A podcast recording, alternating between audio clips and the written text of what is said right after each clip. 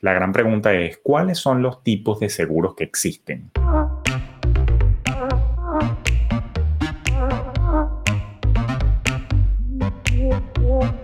Acércate a las finanzas de manera simple y consciente para que tomes el control y disfrutes tu vida con intencionalidad.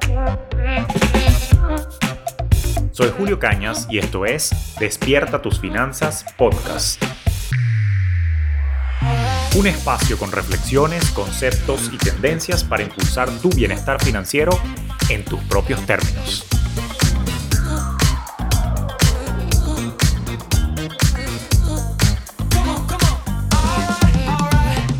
¿Cómo está la vaina? Bueno, te doy la bienvenida a este nuevo episodio de Despierta tus Finanzas Podcast. Como siempre, un gusto compartir información, reflexiones contigo. Y hoy en particular quiero que vayamos un momentito a, las bases, a las bases financieras.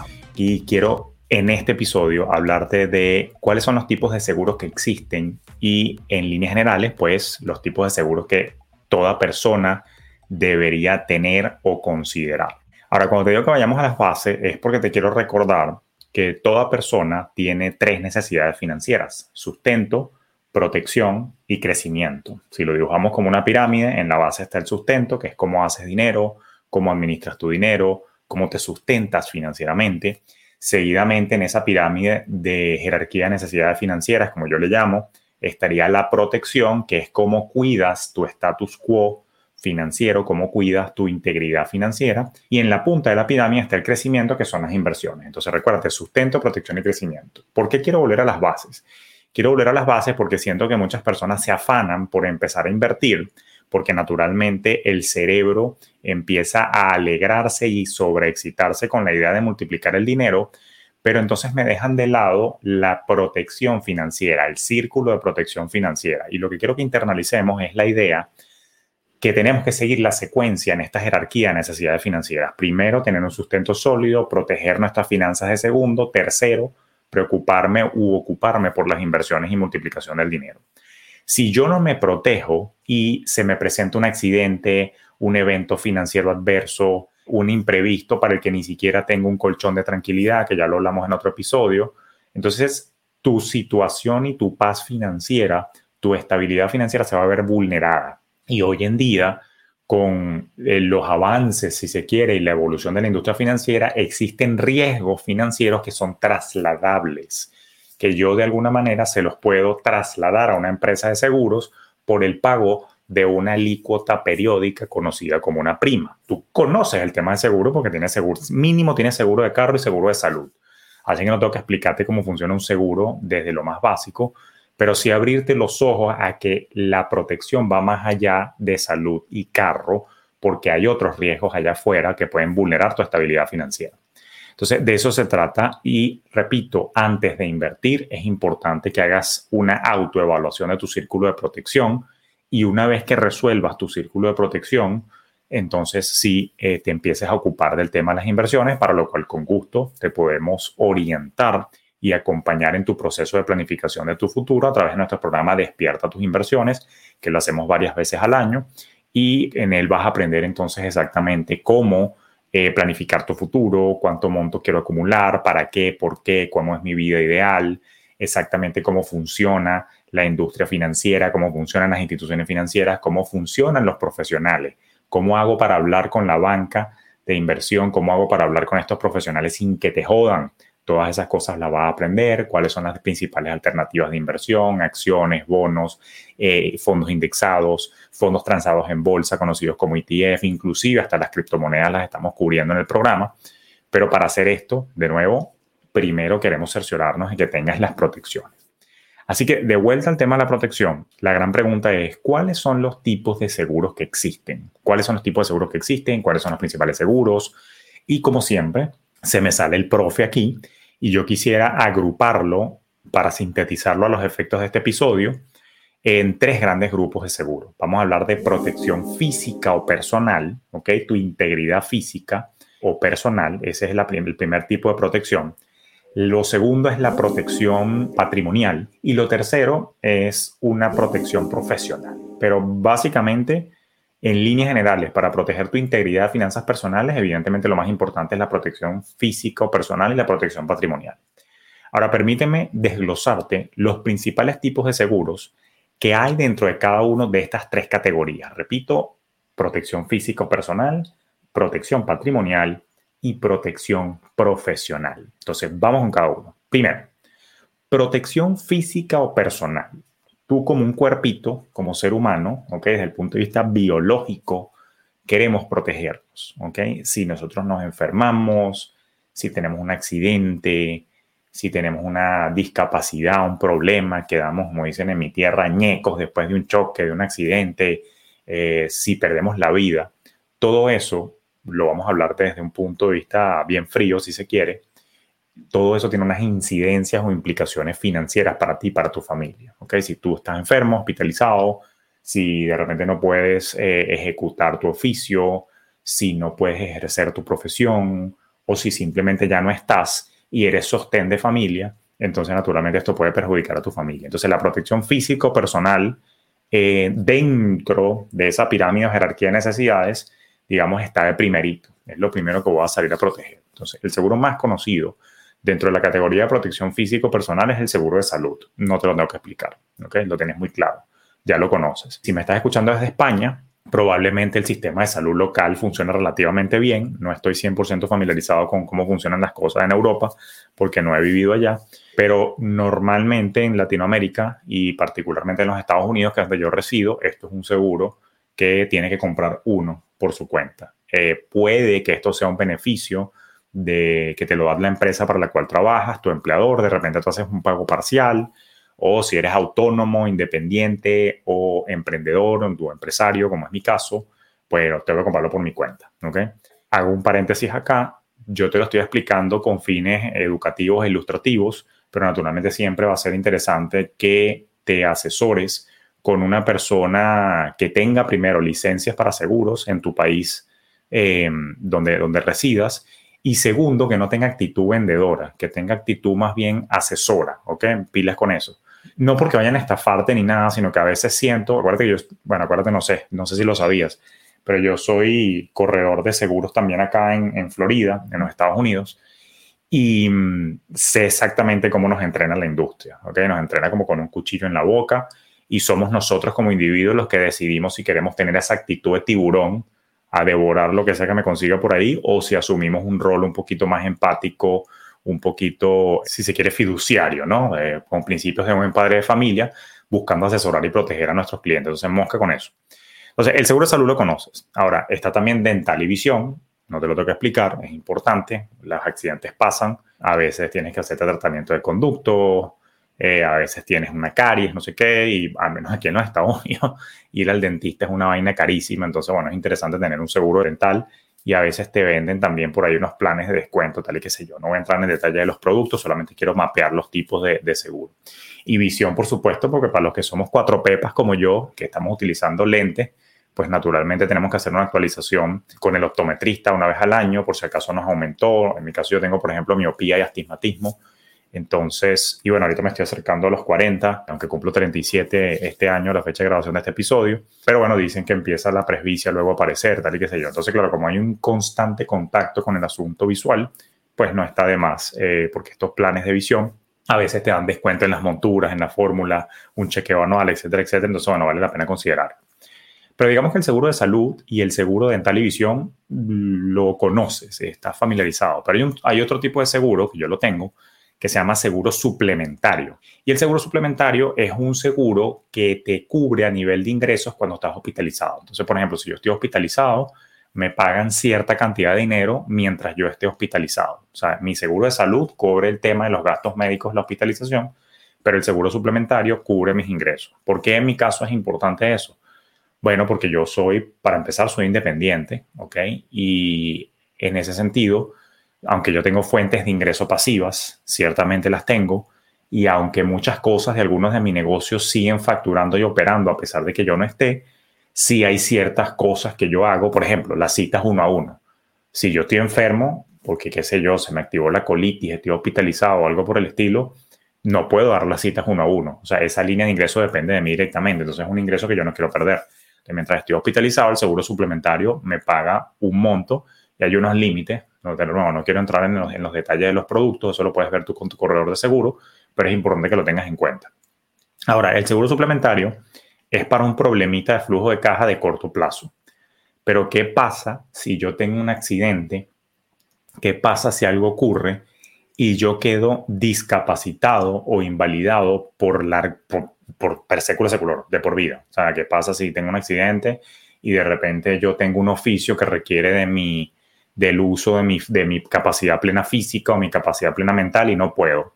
Entonces también tengo que proteger mi ingreso. Y para eso existen lo que llaman los seguros de discapacidad eh, o invalidez. En inglés se le llama long term disability y es básicamente una protección a tu ingreso donde tú recibes un dinero periódicamente, normalmente mensual, es como un sustituto del sueldo por el hecho de que eh, tuviste un inconveniente el cual no te permite desarrollar el oficio para el cual te aseguraste. Y eso entonces es importante que lo tomes en cuenta. Ahora, una cosa es enfermarse, una cosa es quedar discapacitado, otra es perder la vida por completo. Y si de alguna manera tu familia depende de ti, cuando digo familia me refiero a de repente tu pareja depende de ti, tus hijos dependen de ti, o inclusive tus padres pueden ser dependientes, o alguna otra persona que por la razón que fuese, esa persona depende económicamente de ti. Entonces, naturalmente, si usted tiene dependientes, aguas arriba sus padres o aguas abajo cualquier persona, o lateral tu pareja, si hay alguien que depende de ti para subsistir, para su sustento financiero, tú tienes que tener un seguro de vida, preferiblemente un seguro de vida a término. Eso ya lo expliqué en otro episodio donde hablaba de todo lo que debes saber sobre un seguro de vida. Si quieres entender un poco más este concepto, vete a ese episodio y escucha eh, el detalle, ¿no? Pero es importante que si tu ausencia va a perjudicar el bienestar financiero de alguien más, tú tengas un seguro de vida. Ahora, cuando uno fallece, lamentablemente no solamente queda evidentemente el, dolor y todo esto, estamos hablando nada más de la parte financiera por más fría que suene esta conversación, em, pero también sale un gasto inesperado, sobre todo si, el fallecimiento es antes de tiempo, digo yo, por un accidente, un choque o pasa algo, cualquier tipo de accidente, y es que hay gastos del el proceso funerario, gastos de defunción, gastos por el deceso, y existe un seguro también para esto un seguro de deceso, un seguro de función, tal que cuando uno fallece, entonces ese seguro cubre los gastos funerarios y no pones en aprietos a tu familia a correr eh, por un dinero para cubrir estos gastos. Entonces existe ese seguro también. Ahora, saliéndonos ya de la parte más mórbida de esta conversación, de alguna manera dentro de la familia de protección físico personal están también los seguros de viaje, que de alguna manera son seguros más de la categoría prestación de servicio, dentro, y, pero yo los clasifico dentro de lo físico personal porque también el seguro de viaje no es nada más, eh, digamos que te cubre imprevistos de viaje, del, viaje per se, sino que también te puede cubrir temas de salud hasta cierto monto cuando tú estés en el extranjero, porque normalmente nuestro seguro de salud, salvo que tengas un seguro de salud internacional, pero si tienes un seguro de salud local, si tú viajas al extranjero, por ejemplo, si yo me voy a Europa eh, a visitar a mi hermano en Zúrich, en Suiza, mi seguro de acá de, Florida no me funciona, de Estados Unidos no me funciona. Entonces, claro, yo debería comprar un seguro de viaje para mí para mi familia, cosa que si me ocurre algo, me cubra. Fíjate que una vez me pasó eh, que viajé sin seguro, yo vivía en Venezuela todavía, lo recuerdo clarito, era el año de 2010 y me fui en diciembre para Nueva York, en ese entonces con mi familia. En ese entonces yo tenía nada más a mi esposa Andreina y a mi hijo Diego, de, de tres añitos casi para cuatro. Y me fui para Nueva York a pasar Navidades para visitar a mi hermano, que en ese entonces mi hermano vivía en Nueva York. Y eso fue justo un mes antes de yo mudarme para Nueva York. Yo me mudé en enero del 2011. Y bueno, pues me fui a pasar Navidades, a como explorar la zona, donde me iba a mudar, a ver cómo era, cómo era la cosa. Y resulta que en ese viaje yo no compré seguro de viaje porque era un viaje corto, era un viaje de siete días. Y yo dije, bueno, coño, vamos a pasar frito un rato, ya chévere, está con la familia, tal y qué sé yo. Y resulta que cuando llego a Nueva York, a los tres días me contagio del flu y le dio flu a mi esposa, le dio flu a mi chamo, Diego, y me dio flu a mí. Y evidentemente me tocó ir para, para una emergencia, eh, que me dieran el tratamiento ese que le dan a uno típico para, para el flu, etcétera, etcétera. Total que el viaje se me cagó. O sea, de los 7, 8 días, yo no me acuerdo si eran 10 días que iba a pasar, por lo menos 4 estuve enfermo sin poder pasear ni nada.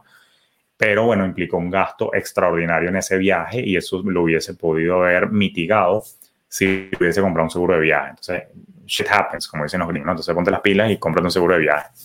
Y otro tipo de protección que existe, cuasi personal, no la puedo dejar por fuera porque la tengo aquí acostadita abajo, a mi querida perrita Luna, eh, está el seguro de mascota. Yo a Luna le tengo su seguro. Básicamente es un seguro que funciona contra reembolso, o sea, lo que quiere decir que en tu colchón de tranquilidad tienes que tener un dinerito para las emergencias de estas mascoticas que a veces se portan mal, ¿verdad, Luna? Y se comen globitos, cosas. En estos días Luna se comió un maíz, ¿sabes? Que estaba Sofía está comiendo. Y entonces estamos con Andreina, mi esposa, estamos utilizando una metodología que si no, no recuerdo, si mal no recuerdo, se llama Baby Led Winning, que es básicamente que tú le pones la comida al, niño y el niño la va agarrando y como que va agarrando las habilidades motoras, masticar, las arcadas, tal y qué sé yo. Entonces, bueno, nosotros estamos aplicando esa metodología con, con Sophie y Luna, por supuesto, está feliz porque ella se pone debajo de la sillita de Sophie y le llueve comida, le llueve al punto que se llena de arroz la coña y ¿sabes? se llena de todo tipo de cosas y pegoste que hay que estarla bañando cada rato.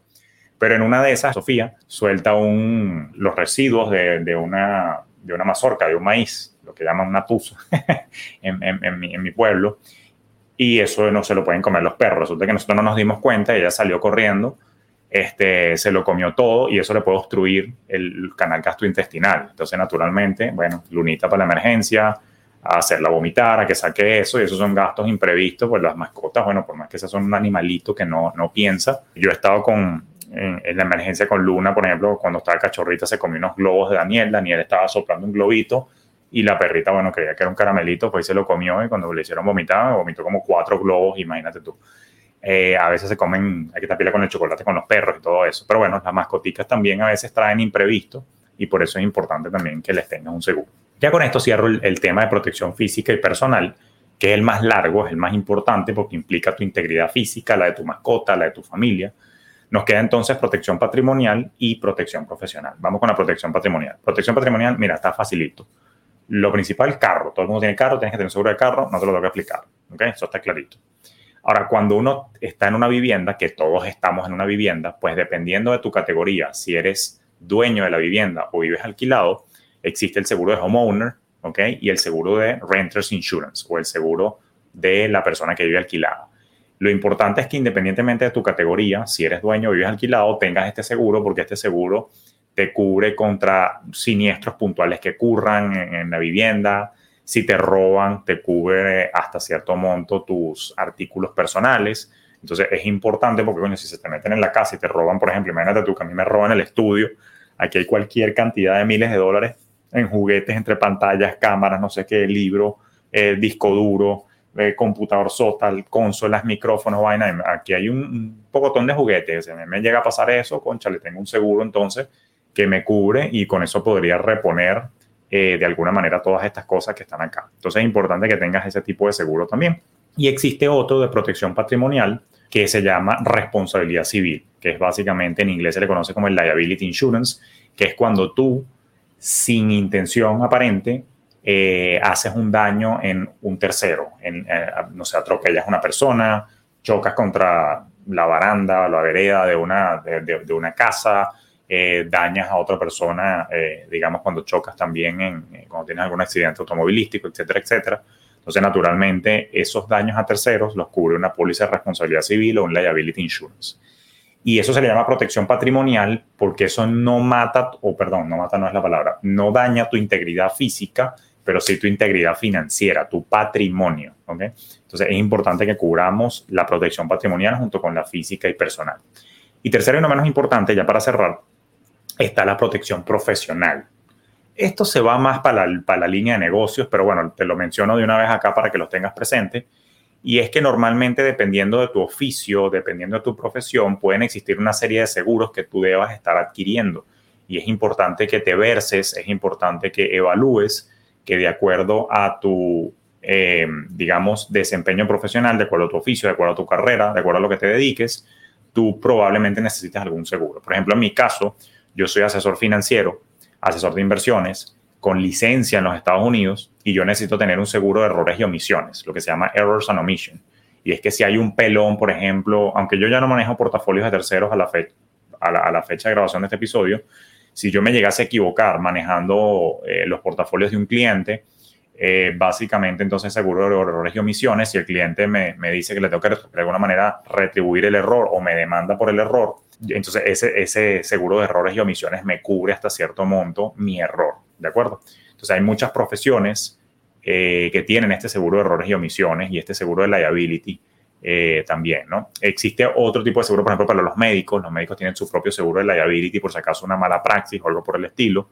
Y esto es lo que llaman coberturas por oficio. Entonces, cada oficio tiene que tener, o sea, los que, los que, la gente que tiene que ver con medicina, odontología, psicología, em, bienestar financiero, como en mi caso, etcétera, etcétera, tenemos que averiguar cuál es el seguro que nuestro oficio demanda para entonces nosotros poder tener ese, ese tipo de cobertura. Y por último, y no menos importante, dentro de la protección profesional o de negocio, si se quiere, están los seguros comerciales, que esos ya son los seguros que sí de mercancía, los seguros de traslado, eh, seguros de, alguna manera eh, que se conectan con el, con el patrimonial, que es el seguro de responsabilidad civil dentro del local, que si alguien se te resbala en tu local y te demande, entonces tengas un seguro que, que te proteja contra ese tipo de detalles. Pero no, no, no, quiero ampliar muchos detalles acá porque me quiero circunscribir por ahora en este episodio a, la, a los episodios, a los seguros personales. Entonces, bueno, dicho eso, ya sabes cuáles son los seguros que tienes que tomar en cuenta cuáles son los tipos de seguros que existen. De nuevo, son protección física y personal, protección patrimonial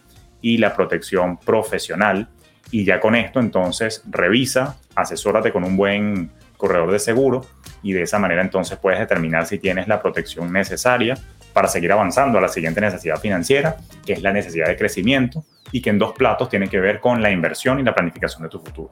Y nuevamente, si eso es algo en lo que quieres que te acompañemos y te apoyemos, pues pongo a tu disposición nuestro programa Despierta tus inversiones. Simplemente dale clic al link que está abajo acá en la descripción del episodio y te compartimos mucha más información al respecto para poder apoyarte en el entendimiento de este fascinante mundo de las inversiones. Así que sin más, bueno, te deseo un productivo, próspero y feliz día y nos escuchamos en un próximo episodio de Despierta tus finanzas podcast.